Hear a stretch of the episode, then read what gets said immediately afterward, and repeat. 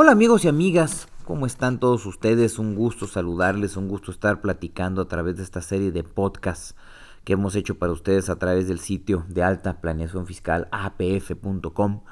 Y para mí es muy importante saludarle el día de hoy porque toda la parte de consultoría de empresas en nuestro país es un negocio que tiene muchísimo futuro, que tiene mucho que dar, pero sobre todo que es un área de oportunidad para todos los jóvenes que vienen emergiendo de esas fuerzas básicas de la asesoría comercial, eh, legal, fiscal, etcétera, laboral, de todas esas materias que tenemos en este hermosísimo país, nuestro México. Y déjeme decirle que existen numerosas definiciones respecto del término de consultoría. Existen diversos campos de aplicación sobre situaciones particulares, diversos problemas empresariales que se pueden presentar para generar una consultoría de empresas. Esto es, la consultoría de empresas es muy importante que se defina al margen de toda la necesidad en particular que una empresa pueda llegar a tener. Si una consultoría de empresas se genera eh, por un hecho de que tengamos una necesidad particular en un tema del área de recursos humanos, no quiere decir que por ello ya necesite yo también un consultor especializado en el tema fiscal,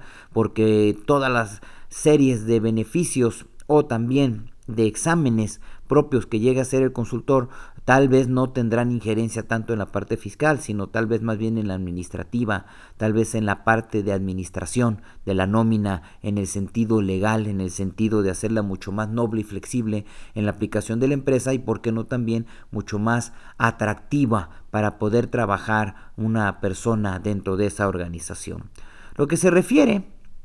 al área de consultoría, podemos decir en un primer tema que hay una visión muy amplia de lo que es la consultoría como tal, pero en realidad es un proceso el que tiene que realizar el consultor, entendiendo en el cual la forma de cómo va a proporcionar ayuda, de cómo va a generar los beneficios, cómo va a generar contenidos nuevos, qué procesos puede aportar, qué estructura puede aportar a la empresa, o qué tareas, o qué conjunto de tareas, en, en el caso concreto que esté participando el consultor, pueda llevar mucho mejor a mucho mejor puerto a la empresa. Es muy importante y muy eh, de naturaleza empresarial decirlo en este momento, que el consultor siempre va a llevar a modificar o a generarnos una serie de modificaciones en virtud de las mejorías que puedan hacerse en la empresa en el área en particular que éste esté aplicando. Por lo tanto, considero yo que el consultor siempre va a entrar directamente con lo que es el control de la empresa, tal vez con el consejo de administración,